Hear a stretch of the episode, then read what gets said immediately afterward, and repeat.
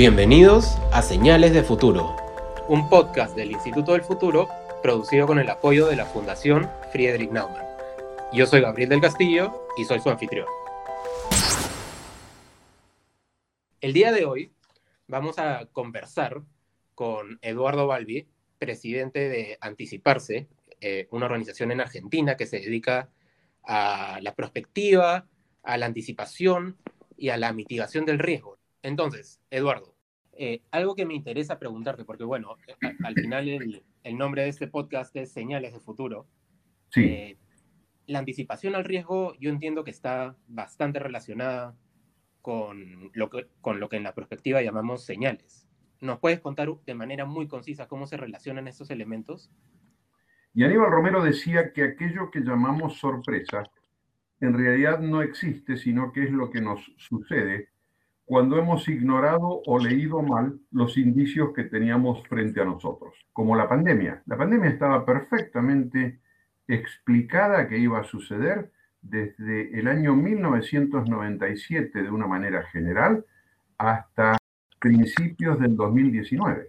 Eh, te voy a poner un caso concreto de hoy. Por lo menos aquí en mi país, en Argentina, llevamos 64, 65 días de cuarentena, de encierro. Evidentemente, esa longitud enorme de tiempo está produciendo en mucha gente problemas psicológicos y emocionales y está generando una mutación de las percepciones. Lo que estoy diciendo no es una cosa menor los escenarios psicológicos altamente críticos que vamos a vivir en cuanto la pandemia empiece a reducirse y podamos movernos van a ser increíbles y no estamos preparados ni, ni nos estamos preparando para ellos.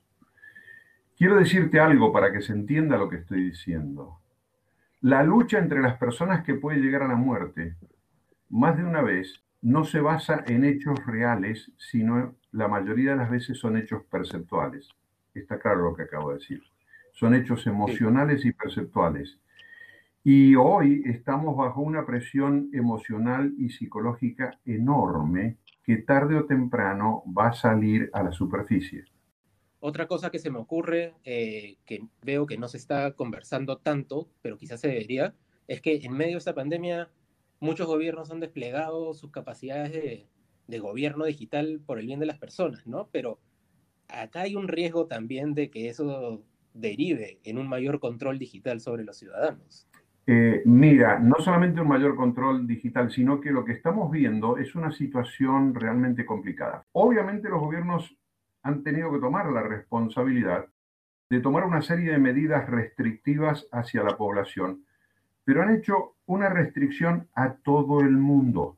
Y en ese todo el mundo hay personas que actúan responsablemente y personas que rompen la cuarentena, que salen, que caminan, que no usan el barbijo, etcétera, etcétera, etcétera. Lo que está pasando es que pagan justos por pecadores.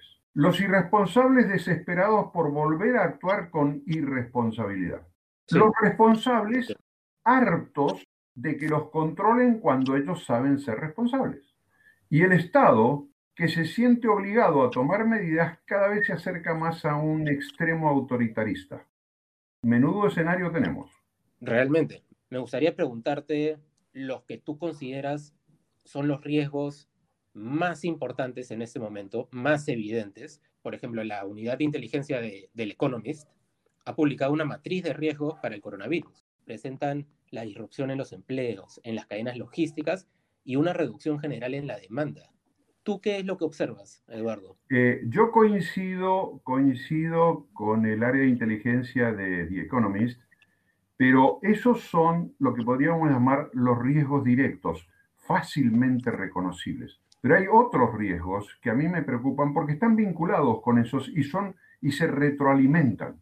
Por ejemplo, no estamos midiendo lo que va a suceder inexorablemente de agravamiento de la conflictividad social. Segundo, no estamos midiendo los resultados de la pérdida parcial o total de respeto por las normas y de respeto hacia, hacia, las autoridades eh, por las consecuencias de lo que estábamos hablando hace un rato. No estamos analizando tampoco las urgencias por pérdida laboral, por necesidad de dinero, es decir, no solamente por las necesidades básicas elementales, sino porque la gente va a querer recuperar por lo menos el estatus que tenía. Y eso va a ser una lucha sin cuartel. Entonces, coincido con lo que dice The Economist, pero yo le agrego otros riesgos. Y para mí los riesgos más grandes son aquellos riesgos que tienen que ver con las esperables conductas humanas, individuales, colectivas y de interacción. ¿Algunas señales específicas relacionadas a esto que me comentas que tú estés observando, Eduardo? Mira, es muy sencillo. Eh, va a haber trabajo para menos gente. Muy directo. Sí. Segundo, hasta que la economía se reponga y pueda proveer de las cosas, la población en capacidad de moverse libremente y de elegir va a ser una demanda selectiva y sobre una oferta que no termina de satisfacer a la demanda. Otro conflicto. Entonces, todas las cosas relacionadas con las satisfacciones mínimas van a ser áreas de conflicto, áreas que pueden llegar hasta el crimen en un extremo.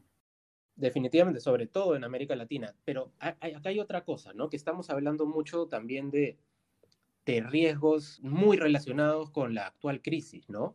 Pero yo por lo menos tengo la sensación de que en general los riesgos relacionados a la situación actual le han quitado protagonismo a riesgos que ya teníamos y que no se han ido a ningún lado. Por ejemplo, el tema climático. Que independientemente de que nosotros contaminemos o no, está demostrado que la gravedad de esos cambios climáticos tiene que ver también, además de con nuestra contaminación, con lo que pareciera ser un ciclo de la naturaleza que no lo gobernamos nosotros. Así que eso va a seguir. Por otro lado, lo que tú dices de lo que teníamos, Pensemos en América Latina, pensemos en eh, la economía de nuestros países, pensemos en nuestros países con el 30 o el 40% de su población económicamente activa en la economía marginal, en la economía no oficial, que además se va a quedar sin trabajo y va a salir a buscar trabajo y que posiblemente lo que suceda es que se incremente la cantidad de personas que van a trabajar en la economía marginal, con lo cual para un país produce varios efectos y riesgos. La economía marginal no paga impuestos, por lo tanto no hay recaudación por parte del Estado, primer tema. Segundo tema, no es controlable.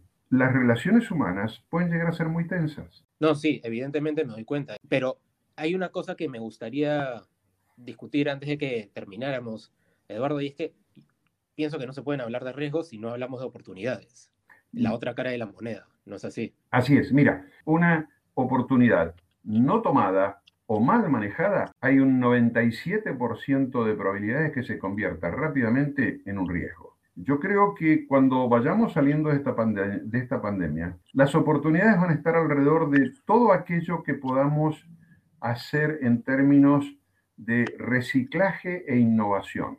Y ahí están las grandes oportunidades las oportunidades de construir cosas nuevas, sistemas nuevos, procesos nuevos, pensamientos nuevos.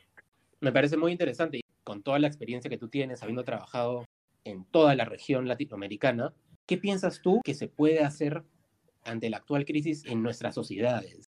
Yo creo que nuestras autoridades deberían tomar conciencia de un diálogo eh, muy honesto, muy sereno, muy adulto con la sociedad tratando de que la sociedad se comprometa. El gran problema de América Latina es que nuestras sociedades no se comprometen ni con la defensa, ni con la seguridad, ni con la salud, ni con el gobierno. No nos comprometemos. Eh, marco esto porque para mí es un tema realmente importante. Si nuestras sociedades se comprometieran, por ejemplo, con la pandemia y dijéramos todos o el 95%, vamos a cumplir y vamos a tener dos metros de distancia y vamos a salir con barbijo, sería muy fácil liberar la calle. Lo que tenemos que lograr para tener la verdadera solución no es un sistema autoritario de bloqueo y prohibición, sino debería ser un sistema al revés, absolutamente participativo y cooperativo. Y en esa forma, participando y cooperando, cada individuo de nuestras sociedades debería estar ya no solo pensando, sino decidiendo, habiendo decidido y trabajando en cómo se va a reconvertir. Digo esto porque yo lo estoy haciendo, para mí. Yo ya empecé a reconvertirme hace más de un mes, cuando entendí cómo venía esto y qué podía pasar a futuro. No sé si voy a tener éxito, pero lo que sí sí es que si no lo hago, me va a ir mal. Me quedo con eso, entonces, Eduardo.